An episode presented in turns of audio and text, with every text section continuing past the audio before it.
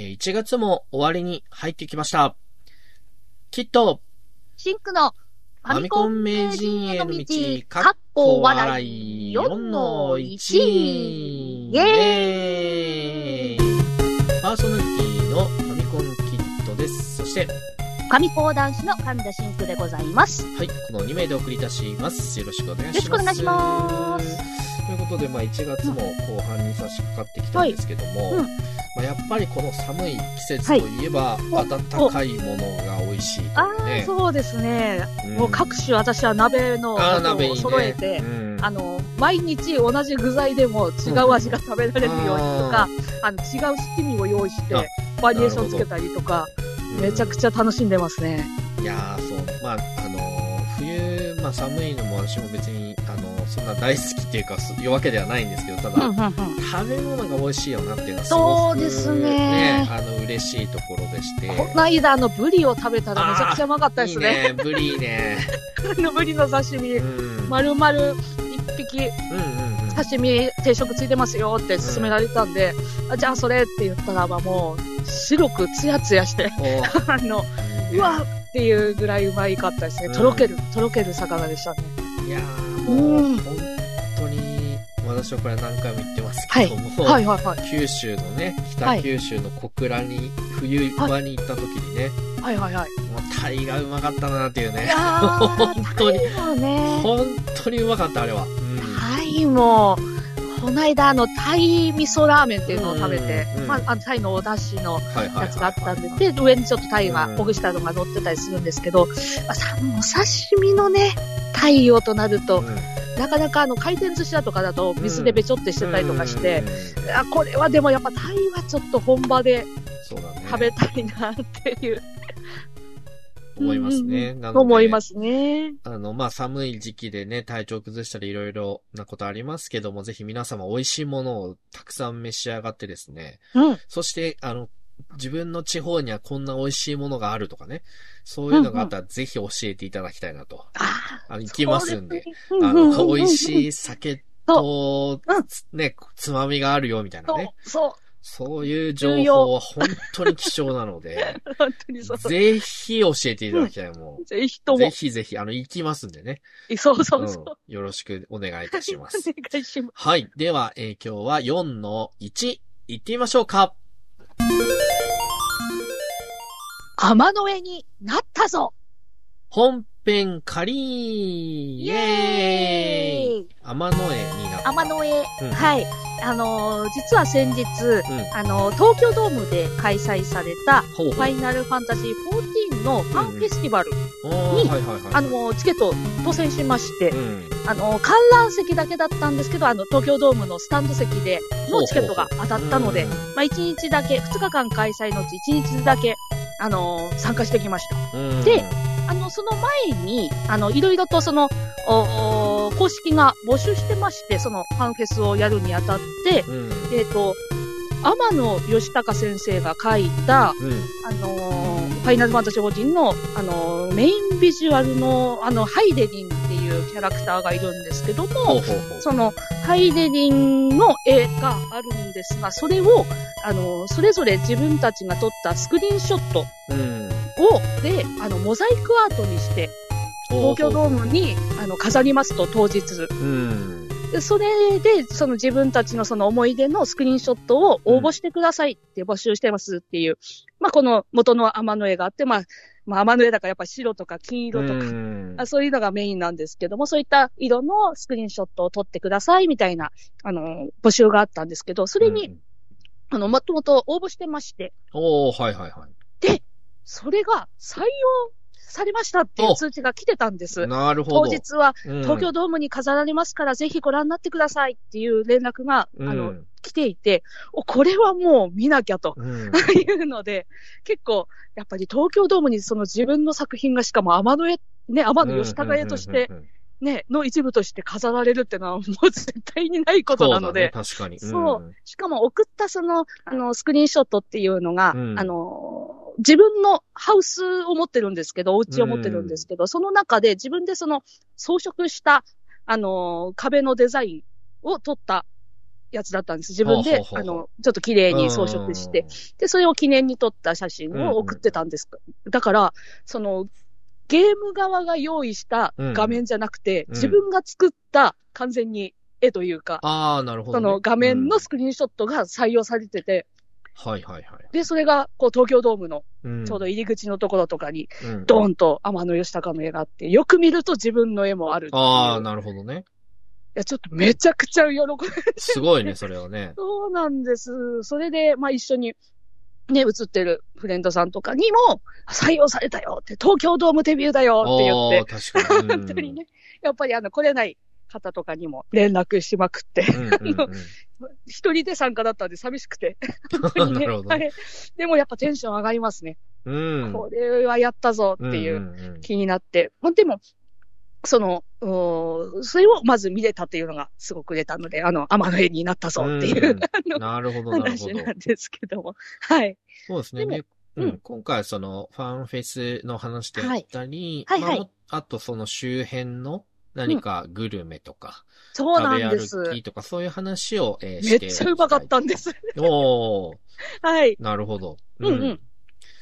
どんなをちょっとさせていただければとそうですね。うんはい。思うんですけど。も。はい。まず、まあ、あの、私が参加したのはその2日間のうちの2日目うん。の方だったんですけども、これがですね、えー、そのスタジオの観覧席、スタンド席、東京ドームのスタンド席のチケットっていうのが、本当にあの、ステージと、まあそういったあの、飾られてるもの、うんうんうん。あーママの絵とか、あとか、ちょっとした物販が買えるぐらいで、はあはあはあ。他のなんかいろいろと、あの、イベント的な、うん。あのーアクティビティというか、んんうんあとは協賛ブースだったりとか企業の、うん。みたいなのは一切見れないっていう席で、ほうほうほっていう、あの、よく説明見てなかったんですけど、う。うん。あもう本当にあの、入れる場所が限られてて、うん動ける場所も、あと買えるものも全然違って、うんうんあの、2日間投資のアリーナ席とか、うん。うん。S 席みたいな感じの2日間しかも投資券の人だけが、そういったあの、フォトスポットだったりとか、あと、協賛ブースとか、あとはあの、オリジナルのグッズみたいなのが買えるっていうチケうんットで、なるほどね。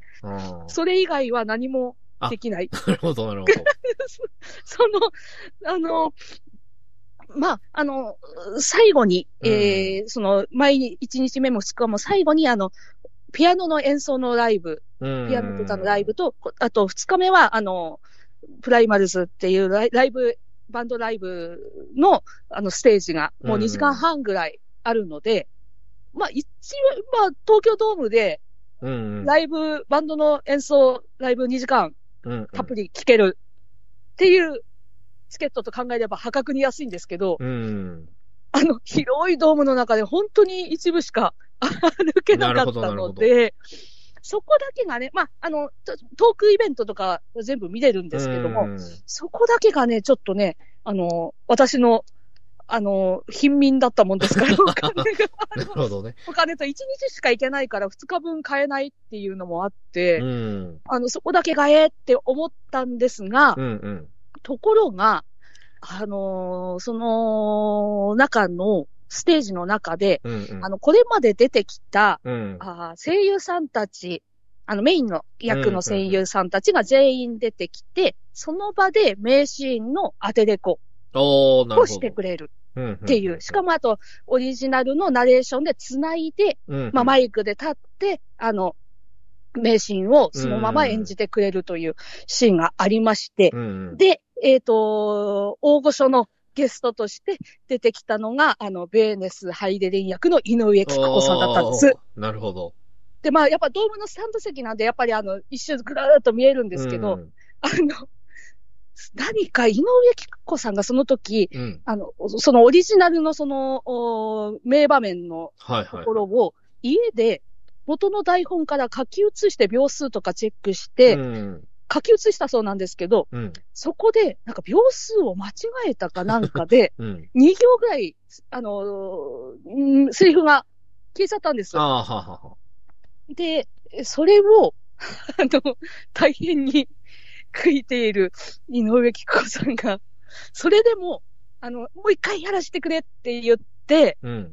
それまではなんかもう、あの、いつもの井上貴子さんの感じで、あの、さっきみたいな感じで喋ってたのに、もう一回やらせてくださいって言ったらば、その名台詞っていうのはすごいあの、キリッとした時の、ああの、ハイデリンのセリフだったんですけど、2行。うん。ごめんなさいって直前まで言ってたのに、あの、人の道を知るせみたいなこと言い出して、あ あの、すごいって、すごい井上貴子さんはすごいぞ。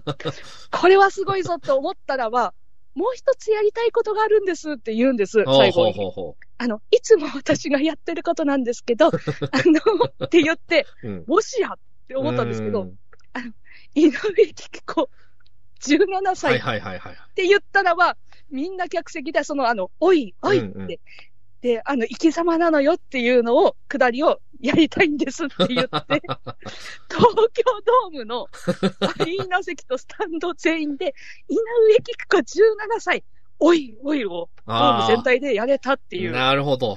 これはこれは、これは素晴らしい一体感素ですね晴。らしいですよ。うん。でもやっぱりその切り替え、うんがうんうん自分もその、結構あの役と自分のナレーションの切り替えが、講談はあるので、うん。あの、バッて切り替えるのは好きなんですけど、うんうんあ そこまでその、普段の、あの、感じと、うんうん その、バッて、あの、すごく一番感情の高ぶる名シーンまでグッて持っていけるのがめちゃくちゃすごいなと。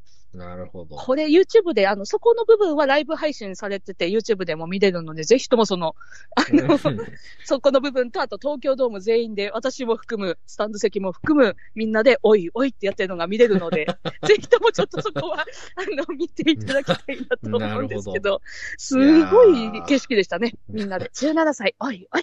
すごいね。それは、かなりのはい歴史に残るそう、井上貴子17歳だった。ドーム、ドームでできたぞっていうのがね、本当に面白かったですね。いやあー。と、まあ、そうやってね、あの、全然、動けないっていうか、その、なんか見るものもちょっと少ないうんうんうんあの、席のチケットだったんですけど、ちょっとあの、着てる服装を、コスプレじゃないんですけど、うん。ちょっとあの、凝った感じにしようと思って、あの、帯に、うん。あの、えっと、何か攻撃をめちゃくちゃ受けたときに、あの、デバフがついて、はあはあはその、ステータスのところに表示されるデバフ何回ひ被弾しましたっていうのが出るデバフのワッペンみたいのがあるんですけど、うん。そのデバフが16個ついたデバフのワッペンを、うんあの、背中、あの、お着物の帯のお太鼓部分にうんバンって貼り付けて、うん。あの、めちゃくちゃ攻撃受けて、ヨロヨロになってるうん。ものっていう形で歩いてたんです、ドームの中を。あの、あの、そしたらば、さすがやっぱ光の選手は、もう、それ見るんですよね。見てくれるんですよね。近づいてって、あの、その、普通だったらば、その、例えばあの、お着物、素敵ですねとか、そういう感じで声かけるんですけど、非課線やっぱ違うんですよね。大丈夫ですか？って声かけてくるんですよ。そんなに、そんなにデバフがついて、あの、回復しましょうかぐらいの勢いで、うん。大丈夫ですか？大丈夫なんですか？って聞いてきて、そういったなんか交流もめちゃくちゃ面白かったですね。これはデバフじゃないんです。おしゃれなワッペンなんですっていううんネタ。もあるんですけど、あの、その場で、あの、これおしゃれなんでって言ったらば、すごい笑ってくれるし、知らない人でも。なるほど、なるほ あの、写真撮っていいですか？って言って、撮ってもらったりとかして。なんかそういった交流はめちゃくちゃ楽しかったんですけど、ど。うん。あの、何もすることがない時間帯とかもあって、うんえそういった時とかはどうしようかなと思ったらばもう、やっぱりスタジアムと言ったら、うん。ね、食べ物、フードですよ。まあそうだね、こ。れが、何があるかなと。あの、東京ドームでいつもある食べ物もあるし、うん今回その協賛的な感じで出してるお店とかもあったんですけど、うん。食べた、あのーステーキ丼。ほうほうほうほステーキ丼があったんです、肉の。う。うなんか、もつ煮込み丼とステーキ丼があって、もともとはあの、三越前とかのコレド室町で、うん、あ、の、やってるお店が、あの、出してるステーキ丼屋さんだったんですけども、うん。これがめっちゃ肉なんですよ。めっちゃ肉が入ってて、うん。あのーオリジナルソースが入ってて、あのーがっつり食べられるステーキ丼うん。が、すごい美味しかったんですね。うん。うん。えっ、と、大きい、匠だったかな。うんえっ、と、すごいステーキをもりもり食べて、うんで、あとは東京ドームオリジナルのホットドッグ。ほうほうほう。で、これはあの、とあのドームドッグみたいな名前がもうついてるやつと、クラシックドッグとか、あの、やっぱり、スタジアムに来たらばホットドッグ食べなきゃな、みたいな、あの、うんイメージがあったので、あの、クラシック的なそのドッグ、ホットドッグを買ったんですけど、これもまためちゃくちゃパンもうまけりゃソーセージもうまいと。うん。、で、あの、刻んだピクルスが山盛り乗ってるんですよ。おー。あの、あれだけの山盛り乗ってるのは、ちょっとありがたいというか、すごい、あの、苦手な人苦手じゃないですか。あの、乗ってないやつもも。あるんですけど、東京ドームドッグの方はうんそっちが乗ってないやつなんですけど、そのクラシックの方は、あの、めちゃくちゃこう刻んだやつが山とピクルスが乗ってて、その上に、うんマヨ、えっと、マスタードとケチャップをビューッとかけていくんですけど、超うまいですね。やっぱスタジアムで食べる、ドームで食べるホットドッグ。そうだね。うまいうん。すごい美味しかったですね。あとは、まあコーヒーとか、あと、レモンサワーとかもあって、で、あとビールは朝日とかキリンとかあるんですが、うん、このファーフェスの間、うんあの野球の、あの、試合中と一緒で、あうんの、綺麗なお姉さんが、あの、担いで、あの、ビールサーバー担いで、あの、はいはいはいはい。ビールはって言ってうん。くれるお姉さんがずっと歩いてるんですよ。うん。なんかめちゃくちゃ可愛い。めちゃくちゃ可愛いんだなと思って。あの、もうあんまりその野球の試合ドームで見たことないのああ、なるほど。うん。で。で、あの、ドームとかでライブとかに行くときって、その、うんお姉さんいないじゃないですか、うんビールまあとかで。そうだね。うん。うんと、あと、だから、あの、初めてに近いぐらい見たんですけど、おー、なるほどね。うん。可愛いって思って、本当に。あの、私、ビールが飲めないんで、あまあまあまあまあまあ飲めないから、うんなんかビールのお姉さん呼ぶとお姉さんがパーって顔うん輝かせて駆け寄っていくじゃないですか。。いいなって思って、日本酒、日本酒レディーはいないのかなって、すごい思ったんですよね。ねあれは、なんか飲みたくなっちゃいますね。まあそうだね。野球に行った時はね、あの、うんあれで飲むっていうのも一つ、なんていうか、その場のイベントみたいなもんなので。そう、まあでも、まああの、ステージ上では、うん井上菊子さんが、あの、喋ってたりするわけなんですけど、ね、あの、お姉さんたちも、なんかすごい綺麗なお姉さんたちとか、まあコスプレのね、お姉さんたちもめちゃくちゃ綺麗で、うんうん。すごいあの楽しかったですけど、その、美味しそうだけど、食べれなかったというか、飲めなかったのが、その、お姉さんのビールルなんですよね。欲しいなと思いながら来たんですけど。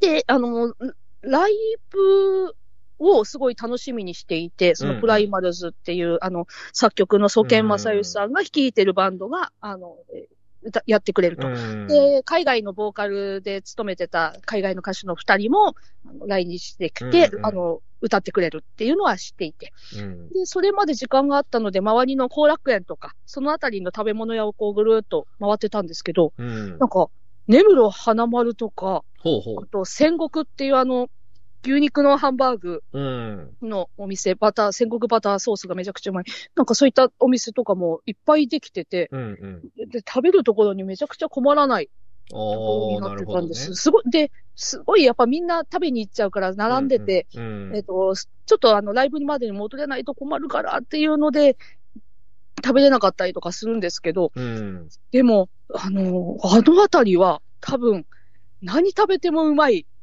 ところになってですね。うんタイ料理もあるし、うん。あの、屋台っぽいみたいなところで出てたりして。うん。で、なんかすごいドーナツ屋さんに入ったんですけど、ほうほドーナツがめちゃくちゃでかくて、う。うん。えっ、と、なんだろう、iPhone、iPhone 10よりでかい。ドーナツ、丸いドーナツがあって、なんかずっとそれを食べてたりとかして、なんかその甘いやつもうまい。うん。っていう甘いやつもいける。ビールもいけるし、うん。で、肉も。食えて、うん。何でも食べれて、なんか食にはもうこれは困らないと。なるほど、なるほど。なので、ちょっと情報をね、あの、うんあそこ行ってないのかよ、みたいなのあがあ。あったらば、ちょっとそのドームの中にはこれがあるんだよって。うん、唯一、また食べれなかったのが、その、お金持ちのチケットを持ってる人しか行けないところに、ああの、カニのお弁当を出すお店があって、あ。うん。カニ弁当が食べたかったなっていうのを思ってて、カニ高専のカニ弁当を食べたことがある人いたら、ちょっとぜひ感想をこちらに送ってほしいなと思っておりますうん。はい。もうね。まあ、ライブも面白くて、もうすごい好きな曲をその生歌とか生バイオリンとか、うんうんまあ、バンドの演奏もそうで、みんなでこう、あの、ね、サイリウムとかも色合わせてわーってやったんですけど、うん。めちゃくちゃ盛り上がったのが、あの、プロデューサー兼まあ、長い肩書きがある、あの、吉田 P が、うん。あの、吉 P が、うん。吉田直樹さんが、あの、演歌歌手の格好をして、あの、うん白虎戦があるんですが、その歌を、あの、東京ドームの花道から出てきて歌うっていう、あの、すごかったですね。うんあの、何を見てるんだろうって気になりますよね。プロデューサーの歌を、そそうね、確かにね。東京ドームで 聞いてみんなでうん笑う。何を、後ろのお兄さんが、吉田かわいいよかわいいよって言ってるのがめちゃくちゃ面白くて。何を見てるんだっていう。本当に。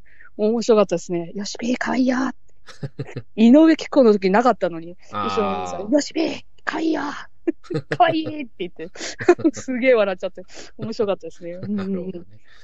いやーいい思い出ですよ。うん。井上貴子17歳です。おいおいはですね。はい実ははい私も30年前にやりましてですおー、ね。本当ですか？30年前も変わらず17歳だったんですけど、生き様ですから。年齢じゃないの。生き様なのって言ってましたから。あの、プレイステーションエキスポという、はい。まあ、プレステだけのゲームショーみたいなのがあって、はい。それが、えー1995年かな？はいはいはい。そう、それが、えっ、と、今はもうないんですけど、はい。あの、晴海の方の、はい晴海ふ頭の方の、東京国際見本市会場っていうところでやってて。あまあ、ビッグサイトとかができる前なのかな？うん。まあ、まあ、その、そこで、あの、コミケとかやってたんですけど。そう、そこでやってて、で、なんだっけなあれは、あ、トワイライトシンドロームかな、おー、はいはいはい。ヒュヒューマンの。はいはいはい。あれの、あれのヒューマン提供のラジオ番組を井上貴子さんが文化放送でやってえーそうでしたか。ははでは。多分初パーソナリティ番組だったと思うんですけど。それのイベントがステージであって、はい。で、それで行ったんですよね。うんうん。で、井上貴子17歳です。おいおい、はいはいっていうのを 30年前にやったけど、あれから30年経ったけどまだ17歳なんだなっていう。でも、30年経ったらドームで、東京ドームで、そうだね、確かにね。ちょっとぜひとも YouTube でちょっとその景色を見てもらいたいですね。ああ。いや、すごいね。東京ドームでおいおい。ができるっていうね。やりたいんです。あれをって言い出して、うん。あの、分かってる、ちょっとあの、年がね、うん。あの、ある程度年がいの、うんうんあの、非課税の子はざわって。して、何がっていう人とざわっていうのがうん。まあまあまあ、分かれてそうだね。すそれこそ。その、30年前とかにやってた人はもう当然心得てますからね。いやね、やっぱりそのくらいの年齢の非課税もいましたからね。うんもう、戦闘機ってやってましたけどね。まあな、ね、やみんなやってみたいよね、あれはね。いや、そう、あ、ついにやでやれる日が来たと思って、うん私もや、めっちゃやりましたけど。いや、もう本当いつまでも17歳で、ねお元気でやっていただきたいなと。YouTube で聞けば多分、おいおいっていう、あの、すごい完成の中の一つが私の声ですのでなる。ほどね。いやー、でも、トワイライトシンドロームもな、あれ、すごい怖かったな。当時、はい。深夜の、何時だっけな、あれ、2時か2時半ぐらいあそんな夜でしたか。の放送で、はいで、まあ、ヒューマンのね、その、トワイライトシンドロームの番組で怖い話をするんですよ。うんうんうんその、うんうんうん。2時半とかそんぐらいで、当時ねまだ、あれ、大学生だったかな高校か大学生で、もう、みんな寝てるの、実家でね。なので、はい暗くしてラジオだけ聞いあヘッドホンで聞いてはいはいはいはいて、はいすごい怖い話をされるので、うわ、怖えー、みたいな。あれ、なで、でもその後の番組は別に、井上貴子のルリーロアクアリウムっていう番組うんがその後始まったんだはいけど、はいはい。それはもう全然そういうのじゃなくって、すごいほほんわかしたやつだったんだよね。ただその、トワイライトシンドロームはヒューマンのタイアップの番組だったので、うんすんごい怖い話を毎回して、あと、なんか、え、すごいいホラー映画にめっちゃ詳しい人うん。が出てきて、で、おすすめのホラー映画を紹介するみたいな。怖い。っていう、あのね、な、なんかね、その、紹介する男性の方が怖い、ホラー映画の話をすると目がキラキラするからって言って、ほうほうほうほう。メガキラさんって呼ばれたね。井 上めっちゃいい。キコさん、キコさんね。はい。メガキラさん、今日はどんな映画をご紹介してくださるんですかとか言って。でね、見てないんだけど、はいあ。の、その映画自体見てないんだけど、そのメガキラさんが一番怖いって言ってたのは、はいキャンディーマンっていうホホラー映画が僕は一番怖くておすすめですって言わ、言ってて、はいはいはい。えメガキラさんが おすすめの一番怖い映画ってどんなのだよと思いつつまだ見てないんだけど。え、なんかで配信されてますかね今どうだろうね。ちょっと俺も今、ね今、ほ今、本当に今思い出したので話してて。そうだ、メガキラさんがキャンディーマンって言ってたなと思って。ちょっとチェックしてみますかね、これはね。そうですね、ちょっとね、どんだけ30、怖いのか。30年ぶりに。ね メガキラさんとか俺久々に言ったわ。まあ、当時あの、聞いてた方はもしかしたらね、覚えてるかもしれないですけど。ねあ、ねそうかもしれないですうん、ね。30年前だもんな。いや、もう、ええ本当あの当時は本当にもう10、金曜日？土はい曜日だっけな、金曜かな？金曜日の22時ぐらいからずーっとラジオ聞いてましたね。うーん、あ、そうですね。でも、あの深夜帯本当にそのアニラジうんアニラっぱいやってるね、ね、いっゲーム。ぱいやってたので、うんいや、なので、ね、あの、本当に、その、からもう30年経って、経ったんだなっていうのはあねりますけどね。まあ皆様と共にはい、この、歩んできたこの番組も、そのようになれればいいなというふうにそうですねね、そうですね思いますけどね。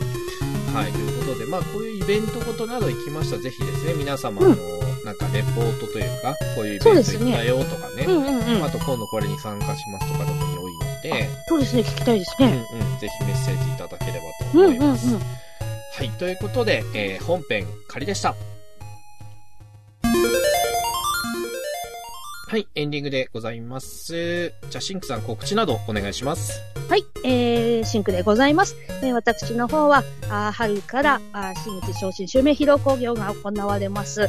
えーまず最初に行われる日本講談協会の広めの方が3月22、23の2日間ございます。うんえーこちらの方は、あの、前売りのチケットはないんですが、予約の方は私の方で受け付けてますので、あ私のあの、ホームページがありますので、えーあの、X、ツイッター、うん旧ツイッターの方にもリンクが貼ってあるので、そこから、あの、ホームページの方に飛んでいただいて、お問い合わせのところから、あーここの予約とかチケット欲しいよっていう連絡をしてくれれば、私、また返信しますので、あの、ぜひぜひ、あの、お問い合わせください。よろしくお願いいたしはい、ます。お願いいたします。いそしてあとですね、この番組はあのオンラインの収録にしましてからですね、はいえー BGM の方を、あの、ファルコムの、えーフリー音楽宣言というのに載っておりまして、うんうんファルコムの、まあ、ドラゴンスレイヤー4の曲をいろいろ使わせていただいてるんですけども、はい。まあファルコムの曲で CD とか配信になってるものはあの自由に使ってよいと、その、これ使ってますっていうのを明示すれば使ってよいということですので、もし皆様ね、この曲使ってほしいとかあったらぜひですね、リクエストしていただきましたら、それをあの BGM の方に使ってもいきたいなと思いますので、いいですね。ぜひぜひ。うんうん。ルコムね、名作イースとか、あとソーサリアンとかね、名作たくさんありますので、あとザラドゥとか、うんうんうんこの曲が好きっていうのがありましたので、ぜひ、ぜひ、あの、うんリクエストしていただければ、あの、キットの方で BGM として選定させていただきたいと思いますので、はいぜひぜひよろしくお願いいたします。で、まだまだね、寒い季節続きますので、まあ、冒頭でも申し上げましたけど、本当美味しいものをですね、ぜひたそうくさんですね召し上がっていただいて、うんうん。春を待っていければいいのかなというふうに思ってですね。うんうん。おります。うん。はい。では、えーいつものご挨拶で締めたいと思います。ということで、ありが、太陽ホエールズ Thank you.